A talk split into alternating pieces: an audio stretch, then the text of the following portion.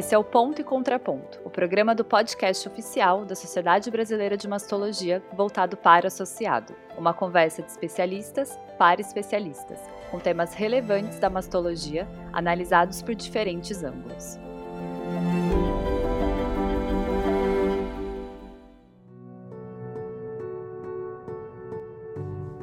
Olá, sejam bem-vindos a mais um episódio do nosso programa Ponto e Contraponto. Hoje nós vamos discutir o manejo dos tumores luminais com 1 a 3 linfonodos comprometidos. Esse assunto tem sido bastante comentado, principalmente devido aos resultados de artigos que trouxeram tantas mudanças na cirurgia e também no tratamento sistêmico. Eu sou Larissa Cabral, mastologista, e junto com Leonardo Ribeiro, vamos trazer dois convidados para a nossa conversa. Exatamente, Larissa, e para isso nós convidamos o Dr. André Matar e o Dr. Francisco Pimentel, que vão aprofundar conosco essa discussão. Olá, pessoal, é um prazer estar aqui com vocês e nós vamos discutir bastante hoje sobre os tumores luminais de 1 a 3 linfonodos comprometidos. Olá, Larissa. Olá, Léo. Será um privilégio a gente discutir aqui junto com o André esses temas tão relevantes da atualidade. E eu queria começar a nossa conversa com um caso clínico bem prático do nosso dia a dia de consultório. Uma paciente de 53 anos, menopausada, com tumor de 1,5 centímetros e axila clinicamente negativa, um tumor grau 3, luminal B. Essa paciente fez uma ultrassonografia que mostrou apenas um linfonodo suspeito na axila, com características atípicas. Qual a melhor conduta? Diante dos critérios de inclusão do Z11, essa paciente ganharia algum tipo de investigação adicional na axila antes da cirurgia? Então, Larissa, uh, o Z11 não incluiu pacientes com axila positiva, né? E a gente sabe que a imagem também estadia axila. Então, teoricamente, é um paciente que estaria fora dos critérios do Z11. Mas a gente tem ampliado nossas indicações para pacientes fazerem linfonodo sentinela mesmo com ultrassom alterado, com menos de três linfonodos alterados na ultrassonografia. E até algumas vezes com PAF positivo. Então, nesse cenário específico, em tumor hormônio positivo, eu ainda considero, especialmente na pós-menopausa, a possibilidade de realizar a cirurgia upfront, porque isso tende a minimizar a chance de dissecção axilar, por conta que as pacientes hormônio positivos têm menos taxa de resposta patológica completa, e ao mesmo tempo essa paciente pode se beneficiar de uma assinatura genômica e pular a quimioterapia. Então, há uma possibilidade de a gente descalonar cirurgia da axila, também descalonando terapia sistêmica. Perfeito. Eu queria comentar também, Pimentel, que o exame clínico às vezes erra bastante, né? Então a gente tem, às vezes, é, na palpação, uma suspeita clínica e muitas pessoas já vão para esvaziamento axilar nessa situação, mas a gente sabe que nessa situação o ultrassom pode nos ajudar, porque é, em 30% das vezes a gente pode estar errado, e isso é, é muito prejudicial para o paciente. E o que a gente quer aqui é diminuir a cirurgia pensando em diminuir morbidade, né? Então, na época que a gente fazia esvaziamento axilar completo, a gente tinha parestesia, linfedema. Isso é muito ruim para os pacientes. Então, estou totalmente de acordo com você.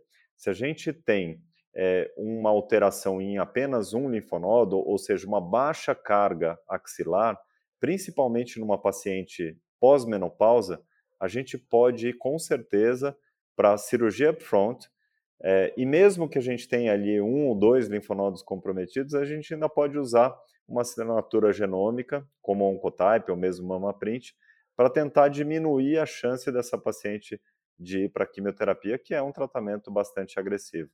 Então, os tumores luminais a gente pensa um pouquinho diferente dos tumores HER2 e triplo negativo. E aí, ainda acredito que a situação melhor seja a gente ir para a cirurgia upfront. Exatamente, André. Eu estou totalmente de acordo contigo, com, o Pimentel. E mesmo numa paciente na pré-menopausa, que nós sabemos que a terapia sistêmica pode realmente ter alguma diferença, do ponto de vista cirúrgico, na minha opinião, isso que vocês acabaram de comentar também se manteria do ponto de vista cirúrgico em uma paciente na pré-menopausa. Você mudaria um pouquinho se fosse uma paciente de 38 anos, de 40 anos, Pimentel? Me contem o que, que vocês mudariam ou não se fosse uma paciente um pouco mais jovem. Então, Leonardo, um paciente na pré-menopausa, axila positiva, a gente sabe com os dados do Oncotype e do MamaPrint, dos estudos randomizados, que pacientes com axila positiva derivaram benefício de quimioterapia na ordem de 5%. A gente não tem certeza se isso foi um efeito da quimioterapia diretamente na doença ou um efeito secundário da iatrogenia dos ovários, tá? da, da, da menopausa. Mas talvez no cenário da pré-menopausa já é mais, digamos assim, aceitável a gente pensar em neoadjuvância comparado a pós-menopausa, e aqui eu falo do ponto de vista de terapia sistêmica. Talvez do ponto de vista de minimizar cirurgia axilar, a cirurgia upfront talvez continue ainda mais interessante.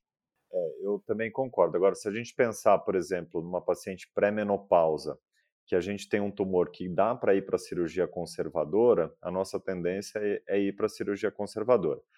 É, apesar de que, na situação que eu tenho, por exemplo, um PAF positivo já na axila, é, pensando que ela já tem axila positiva e que ela vai ganhar quimioterapia, aí talvez seja interessante começar com tratamento sistêmico, porque, como o Pimentel disse, a gente, os dois estudos que foram feitos de maneira prospectiva mostraram que as pacientes é, têm benefício com quimioterapia. A gente não, talvez tenha um grupo de pacientes que a gente é, consiga tirar da quimio, mas a gente, com os estudos prospectivos, isso não foi possível. É, e aí a gente poderia começar assim com quimioterapia nessa situação e fazer depois um sentinela pós-quimioterapia, por exemplo. Então, uma cirurgia conservadora com sentinela.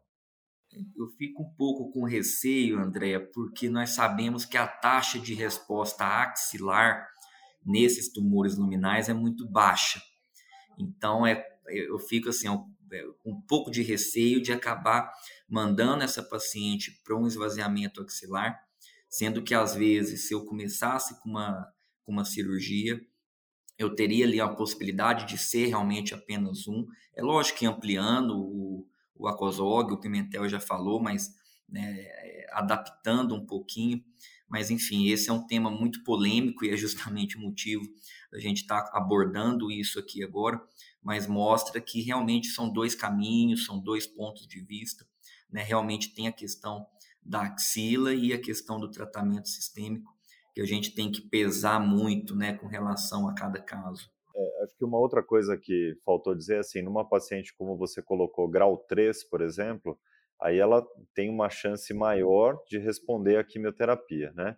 Hoje a gente já sabe que os, os graus 3, né, luminais, eles respondem de maneira diferente daqueles grau 2, grau 1, né? Então, isso talvez a gente tenha um, um pouco mais de resposta completa nessa situação. Mas realmente, a gente tem essa preocupação, lembrando que quando a gente faz pós-quimioterapia, você vai ter que congelar o sentinela, e se ele vier positivo, teoricamente você teria que fazer um esvaziamento. O que eu tenho feito na minha prática clínica é, numa situação como essa, tirar um pouco mais o nível 1, mas não fazer um esvaziamento completo. Eu acho que esvaziamento completo nos dias de hoje está abandonado, a não ser naquela situação que você tem um, um, uma grande carga tumoral e você realmente vai fazer um tratamento é, cirúrgico para tentar eh, controlar a doença localmente, né? Numa situação como essa, um tumor pequeno, só um PAF positivo, é, não precisa tirar 20 linfonodos, né? Se a gente tirar 6, tá ótimo, né? Então, acho que essa é a situação mais adequada. Muito bom, André. Eu já vou aproveitar a sua resposta e fazer um link né, com algo que eu tenho percebido né, nos, nos congressos atuais. Né, uma certa discussão sobre o aumento da abordagem cirúrgica axilar com o objetivo de aumentar a indicação de abemaciclib na adjuvância. Né? Até que ponto esse movimento poderia realmente beneficiar um grupo de pacientes, um grupo pequeno de pacientes, ou até que ponto nós estamos retrocedendo na abordagem axilar? Então, Leonardo, uh, é um tema controverso. Sem sombra de dúvida, uh, o estudo Monarquie trouxe o abemaciclib, uma droga para terapia endócrina no câncer de mama inicial. A gente não viu uma droga nova na terapia endócrina no câncer hormônio positivo há bastante tempo, né? desde os inibidores da aromatase, falando no câncer de mama inicial. E essa droga mostrou um efeito positivo em sobrevida livre de doença invasiva em tumores hormônio positivos de alto risco, né? Então, o estudo teve duas coortes, uma coorte baseada em carga tumoral, quatro ou mais linfonodos positivos, ou um a três linfonodos positivos ah, com tumores maiores do que 5 centímetros, ou grau 3, e outra coorte, incluindo pacientes com KI67 acima de 20%. Essas pacientes foram randomizadas a realizarem a bemaciclib com terapia endócrina convencional versus terapia endócrina convencional e o abemaciclib mostrou uma vantagem significativa. Aí você traz para o cenário do Z11, né? Ah, será que agora a gente vai ter que dissecar mais pacientes? Porque justamente o Z11, com um ou dois linfonodos, cai nessa área cinzenta que a gente precisa de mais informações para indicar o abemaciclib, ou seja, tumores T1, T2, que não é, não é T3, o Z11 não inclui o T3, tá? grau 1 ou grau 2, já que grau 3 já indicaria o abemaciclib com um linfonodo apenas, e KI67 menor do que 20%. O problema do KI67 nesses estudos é que a gente não tem informação deles, então a gente não consegue quantificar o risco de linfonodos adicionais nesses estudos baseado no KI67. Mas vamos lá, se a gente olhar o Z11, com os dados que a gente tem, a gente não pode usar o grau 3 do Z11 também, porque o Z11 não incluiu só hormônio positivo.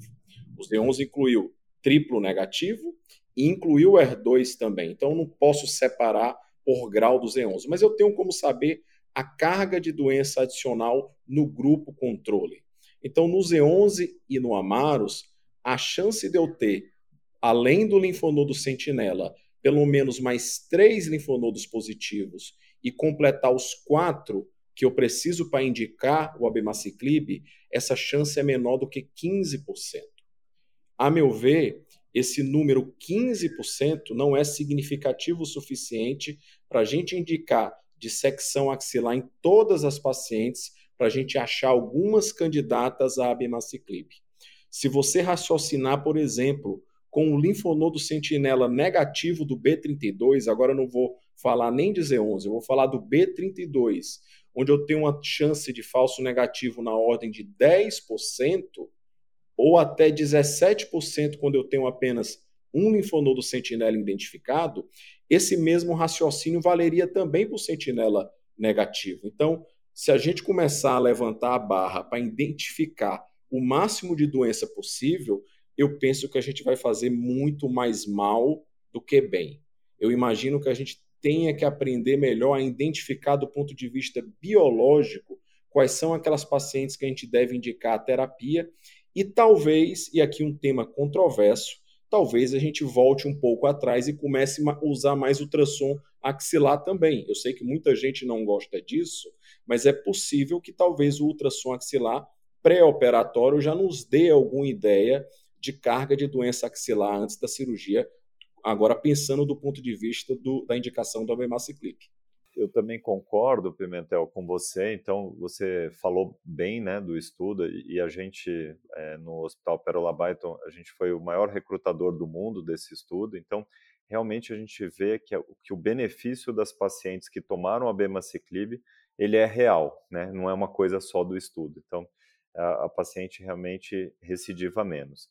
E numa situação que você é, pode ter dúvida, eu acho sim que o ultrassom, apesar de ser controverso, pode nos ajudar.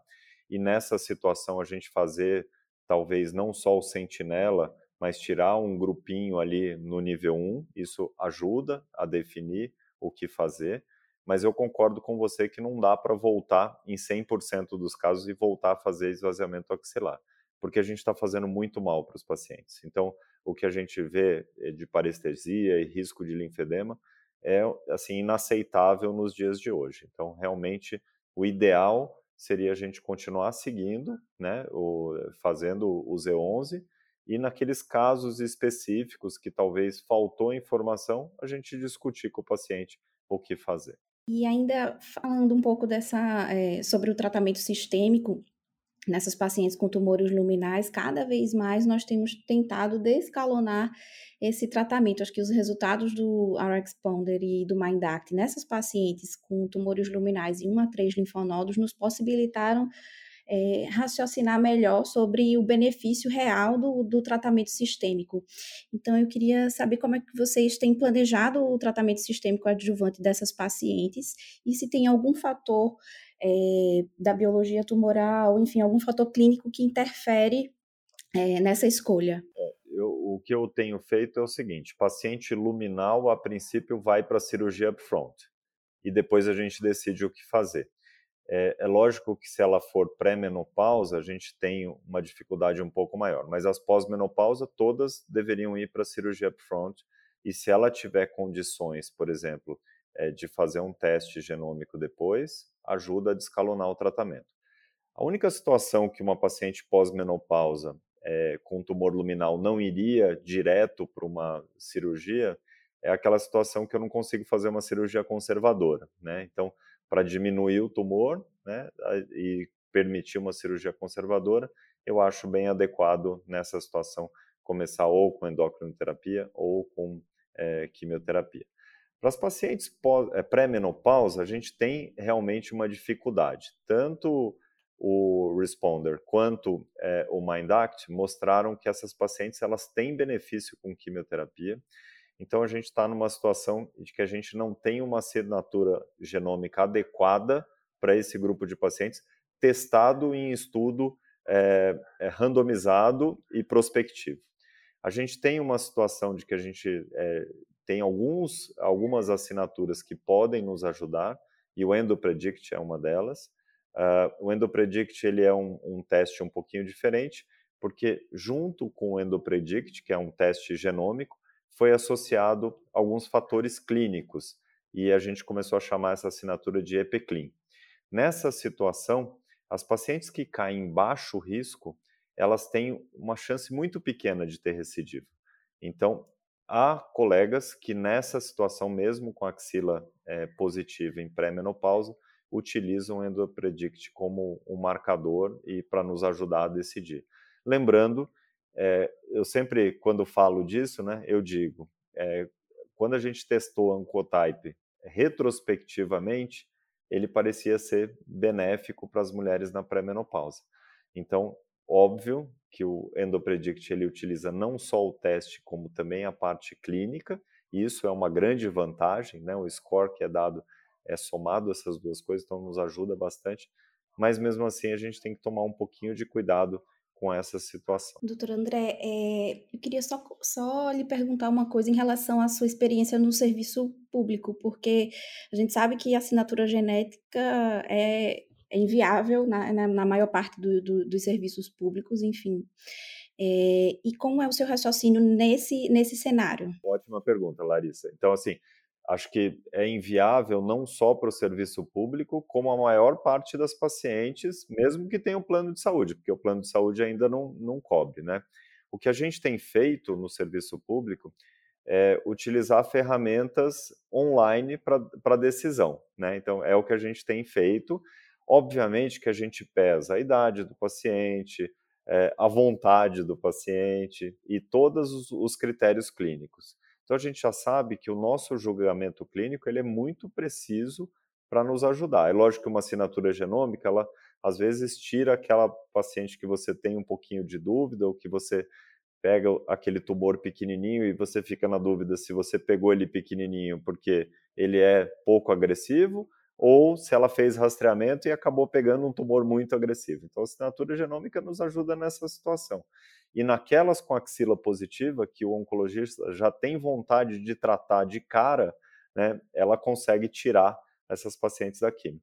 Mas eu acho que ferramentas online é o que a gente usa na prática clínica. Né? Então, a gente usa aquele Predict, que está disponível, e a gente, baseado no resultado, discute com o paciente é, mas a gente não usa só o Predict, né? Eu acho que é importante a gente dizer que ele não está ainda validado para a população brasileira, então a gente tem que tomar um pouquinho de cuidado de utilizar. Eu não sei como é que o Pimentel faz. Então, André, eu concordo com tudo que você comentou há pouco. Eu acho que, como conceito geral, tumor hormônio positivo com mama conservável e axila passiva de conservação, cirurgia upfront é o caminho. Talvez em mama conservável, aqueles casos que a gente encontre mais de três linfonodos no ultrassom, sejam candidatas a fazer neoadjuvância, porque apesar do, da chance de PCR ser baixa, ainda há uma possibilidade de a gente, após a neoadjuvância, tentar o sentinela.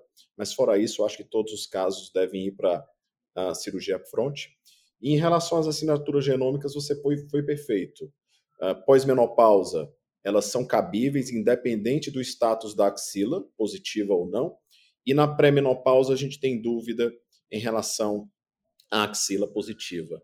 Uh, é interessante porque uh, os dois estudos prospectivos que avaliaram Uh, o papel da quimioterapia em pacientes com axila positiva tiveram mais ou menos a mesma taxa de supressão ovariana, né? algo em torno ali de 13% a 15%. E baixa, obviamente. Quando a gente olha o forest plot de outro estudo randomizado, o Taylor X, há um dado bem interessante. As pacientes mais jovens, das pré-menopausadas, as mais jovens, foi que menos se beneficiaram de quimioterapia no estudo. Isso é uma evidência talvez indireta que a quimioterapia, na verdade, está fazendo efeito não é no tumor mesmo, está fazendo efeito em supressão ovariana, já que paciente mais jovem tem menos chances de ficar suprimida com quimioterapia comparada à pré-menopausa com 40 anos ou mais, 45 anos ou mais. Mas a gente não tem certeza, essa é a verdade. A gente precisa de um estudo bem desenhado para responder essa pergunta e a gente saber se esse efeito é diretamente da quimioterapia ou secundário da supressão ovariana. E se a gente uh, acreditar que é supressão ovariana na pré-menopausa, a gente tem que seguir o resultado do estudo. Né? Uh, eu, eu acho que a gente deve conversar com o paciente, explicar esse cenário, que é uma pergunta ainda não respondida. Se o paciente, obviamente, concordar em fazer o teste, acreditando que esse efeito possa ser da supressão, a gente vai em frente. Se não vier alto risco, essa paciente eventualmente pode pular a quimioterapia.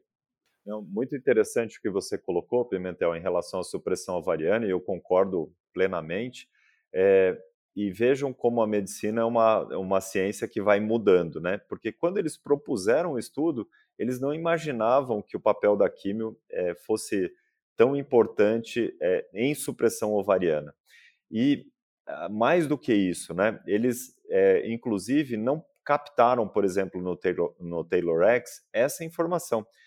É, quando o estudo saiu, eles colocaram acima de 50 e abaixo de 50, né? Porque eles não, não, não se davam importância, a importância devida. Porque a gente tem paciente com 50 anos que já está menopausado há 2, 3 anos, e a gente tem paciente com 50 anos que ainda está ciclando normalmente.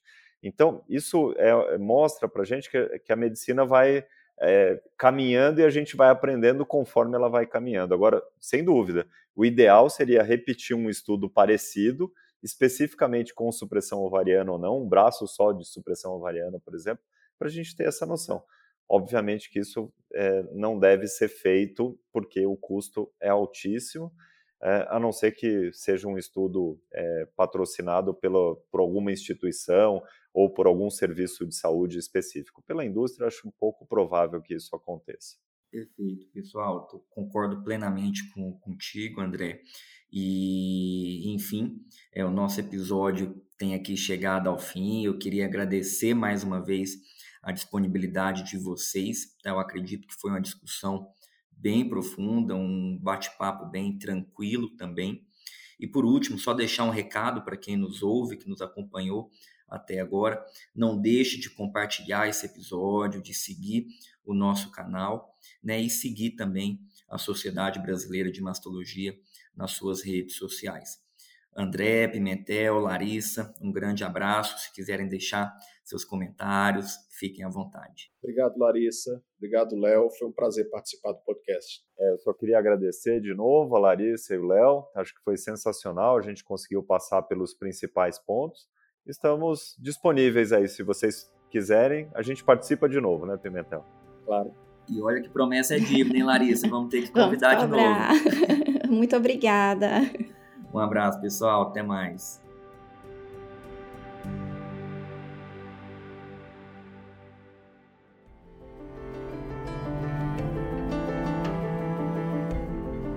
Esse podcast é uma iniciativa da Sociedade Brasileira de Mastologia. Toda primeira quinta-feira do mês, traremos uma nova discussão pertinente para o associado. Nosso canal de comunicação também está aberto nas redes sociais, SBMastologia no Instagram e Sociedade Brasileira de Mastologia no Facebook, e também no nosso site, sbmastologia.com.br.